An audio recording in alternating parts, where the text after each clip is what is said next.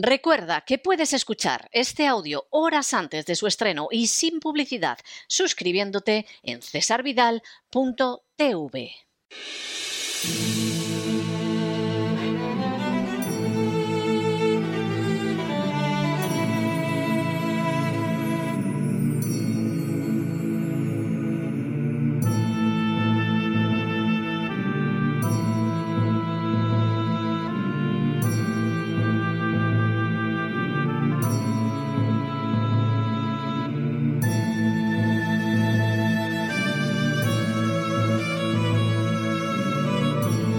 La voz con César Vidal, desde el exilio. Muy buenos días, muy buenas tardes, muy buenas noches y muy bienvenidos a esta nueva singladura de La voz. Soy César Vidal, hoy es el jueves 7 de abril de 2022 y me dirijo a los hispanoparlantes de ambos hemisferios a los situados a uno y otro lado del Atlántico y como siempre lo hago desde el exilio. Corría el año 1945 cuando con la victoria aliada fueron liberados de los campos de concentración nazis los últimos reclusos. Entre ellos se encontraba un hombre al que Adolf Hitler había denominado su prisionero particular. Se trataba de un pastor evangélico llamado Martin Nimola, que había estado detenido desde el año 1937 a pesar de las repetidas peticiones dirigidas al Führer desde dentro y fuera de Alemania para que lo pusiera en libertad. Aunque Nimola había sido un opositor al nazismo desde su llegada al poder, no dejó de sentir siempre que existía una culpa colectiva en todos aquellos que habían callado ante un horror creciente y para expresar la gravedad de ese silencio escribió las siguientes líneas que figuran en el Museo del Holocausto. Primero vinieron a por los socialistas y yo no hablé, porque yo no era socialista. Después vinieron a por los sindicalistas y yo no hablé, porque yo no era sindicalista. Después vinieron a por los judíos y yo no hablé, porque no era judío. Entonces vinieron a por mí, y ya no quedaba nadie que pudiera hablar por mí. Las palabras de Nimola señalaban de manera sencilla y comprensible la raíz de las atrocidades que caracterizaron el Holocausto. Por supuesto, nunca habría sido posible sin la maldad demoníaca de Hitler y de los nazis. Pero esa perversidad moral se vio decisivamente llevada al triunfo por aquellos que aceptaron la propaganda nazi, que la apoyaron por promoción personal, que callaron por desinterés o miedo, que silenciaron y atacaron a los que no se sometían al discurso dominante y que al fin y a la postre colaboraron con un horror que cayó sobre un colectivo del que murieron millones de inocentes.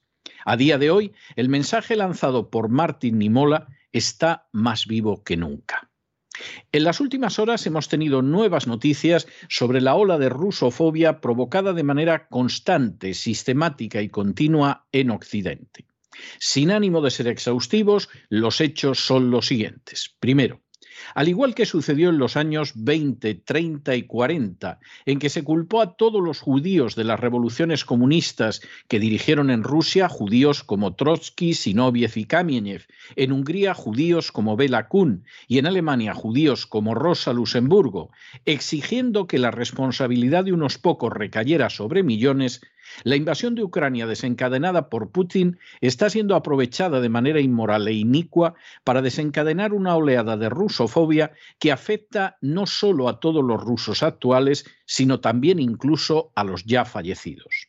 Segundo, una de las primeras muestras de esa manifestación de odio se produjo en la Universidad Italiana de Bicocca al cancelarse un curso sobre el escritor ruso Dostoyevsky, que por cierto falleció en 1881.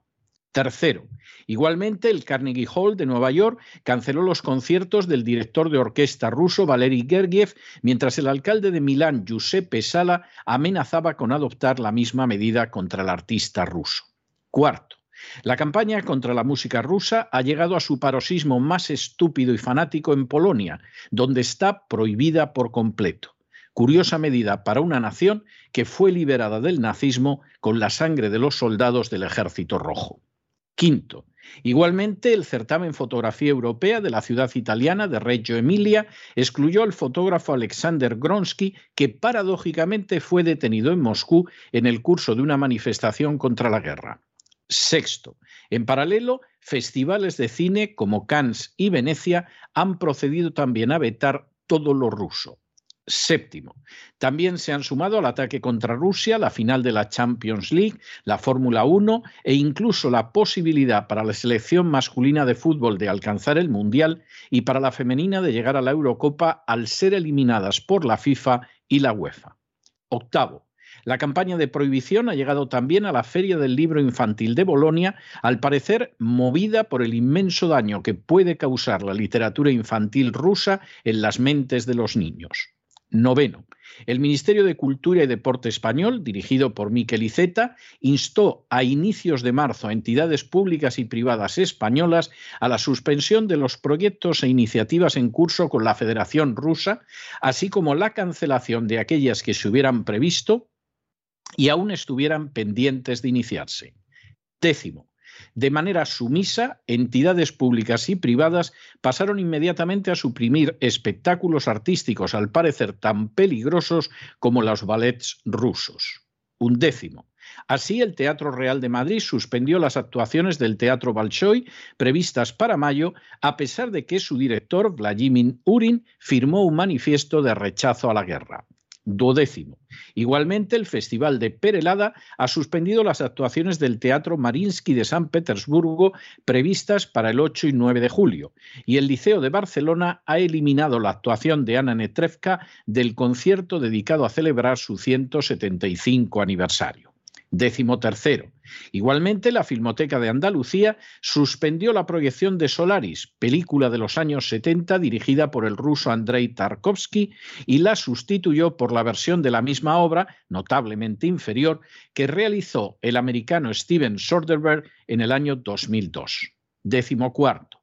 En una línea semejante, se procedió a prohibir al Instituto Pushkin en Madrid la representación de una obra teatral basada en escritos del autor ruso Mikhail Bulgakov, por cierto, nacido en Kiev.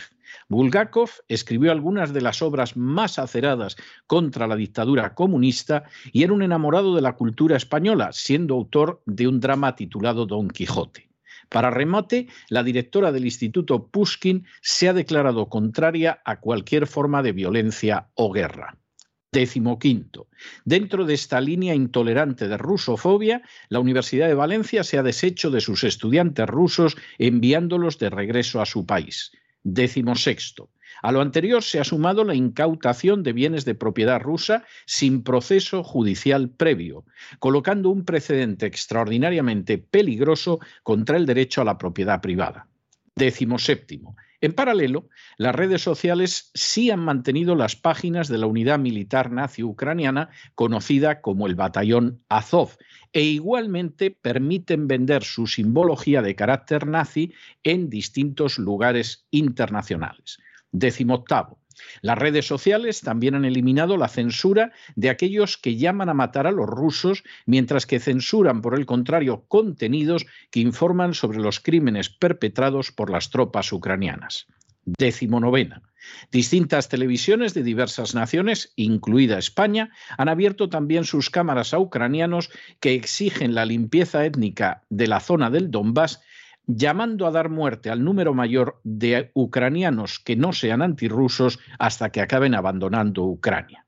Y vigésimo, al mismo tiempo, ciudadanos rusos residentes en Occidente han sido objeto de ataques por el mero hecho de serlo, teniendo lugar delitos de lesiones e incluso de homicidios silenciados por los medios. Entre las afirmaciones más estúpidas y necias que se escuchan más frecuentemente está la de aquellos que afirman que de haber vivido en la Alemania de los años 30 se habrían enfrentado valientemente con el nazismo previendo los horrores que iban a suceder. La realidad es que el antisemitismo difundido por los nazis recurrió con eficacia a una serie de resortes magistrales tomando pie del papel desempeñado por algunos judíos en las revoluciones comunistas, procedió a infamar a todo un pueblo y a toda una cultura, identificándolos con el mal absoluto. Los judíos podían ser a la vez el capitalismo salvaje de Rothschild y el comunismo depredador de Trotsky o Bela Kun. Dado que efectivamente había judíos banqueros y también judíos comunistas, daba la apariencia de que la propaganda nazi era cierta. La realidad, sin embargo, es que bajo elementos de una realidad más o menos tergiversados, solo se agazapaba un antisemitismo que pretendía fundamentalmente aniquilar a todo un segmento del género humano a la propaganda que culpaba a todos los judíos de los pecados reales o supuestos de una minoría, se sumó muy pronto la exclusión del arte y de los artistas judíos de la vida alemana. Compositores, escritores, músicos, pintores fueron excluidos de salas de conciertos, de bibliotecas, de librerías y de museos, mientras se procedía a prohibir sus obras y sus películas o a quemarlas en público. El simple hecho de que fueran judíos los convertía en condenables, aunque hubieran fallecido años o incluso siglos antes, o además hubieran sido o fueran rabiosos nacionalistas alemanes. Era así porque en realidad todo constituía una excusa para acabar con los judíos. En paralelo vino la exclusión de la educación. Los judíos fueron expulsados de escuelas y universidades, alegándose desde el principio que era para evitar disturbios e incidentes enojosos, como si no fuera mucho más enojosa aquella bochornosa situación. Lo mismo sucedería, por supuesto, con los deportes. Naturalmente, no tardó en venir la incautación de propiedades de judíos, que siempre se alegaba que habían sido mal habidas, siquiera porque su propietario era judío. Al mismo tiempo, la propaganda no dejaba de martillear con caricaturas perversas y criminales de los judíos para crear un odio feroz contra ellos, y las fuerzas represivas cayeron con toda su rabia sobre aquellos alemanes que se atrevieron a abrir la boca enfrentándose al discurso oficial. Sí, es posible que los judíos Trotsky, Belakun o Sinoviev estuvieran en el origen de un enorme mal y de crímenes terribles. Pero ¿qué tenía esa circunstancia que ver con el judío alemán condecorado por combatir a las órdenes del Kaiser durante la Primera Guerra Mundial? ¿Qué tenía que ver con el escritor judío fallecido siglos antes y que había dejado una huella extraordinaria e imborrable en la literatura alemana? ¿Qué tenía que ver con el genial compositor judío que hasta hacía muy poco llenaba las salas de conciertos? Absolutamente nada. Pero la consigna no era actuar con justicia y racionalidad, sino infamar a los judíos para luego acabar con ellos. Lo más terrible es que todo aquel proceso criminal se produjo con el apoyo o ante el silencio de la mayoría de la población alemana. Simplemente no eran judíos, y salvo algunos casos aislados, como el del pastor evangélico Martin Niemöller, no veían razón alguna no solo para alzar la voz, sino incluso para no respaldar aquella inmensa oleada de maldad. El judío era el enemigo, y aunque hubiera muerto siglos atrás, tenía que desaparecer por completo de la faz de la tierra. Trotsky, Rosa Luxemburgo o Bela Kuhn, en apariencia, justificaban todo. Por supuesto, nadie hubiera podido imaginar que al fin y a la postre y al cabo de los años, toda aquella propaganda seguida por gente malvada, cobarde o comprada desembocaría en el genocidio. En la actualidad estamos viviendo una ola de rusofobia alentada desde arriba que presenta inquietantes paralelos con el antisemitismo nazi de los años 30.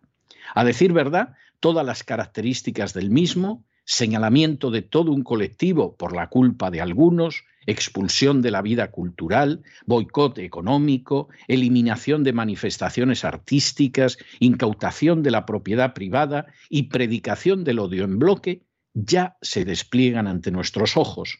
Y hay que ser muy ciego, muy criminal, para no darse cuenta de que apelando a Putin y a la invasión de Ucrania, se está infamando y persiguiendo sin la menor razón moral o jurídica a toda una cultura y a todo un pueblo incluso en las personas de gente que se han manifestado claramente contrarias al propio Putin.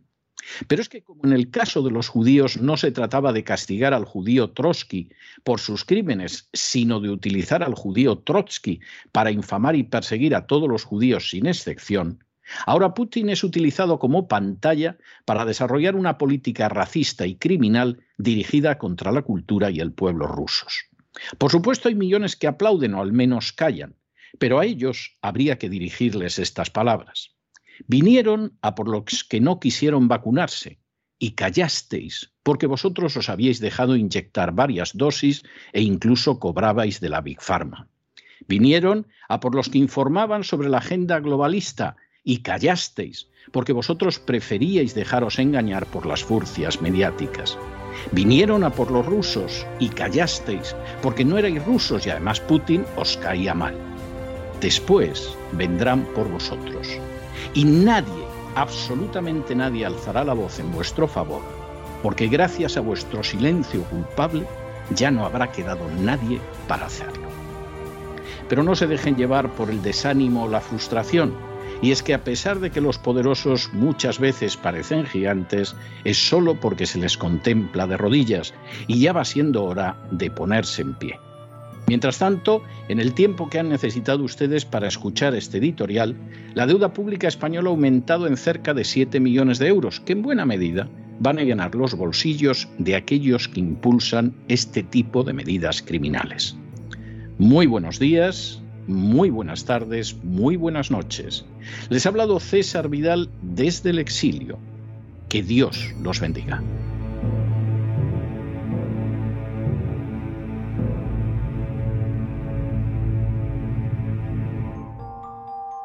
Esta sección está patrocinada por crowdfunding con el siguiente mensaje.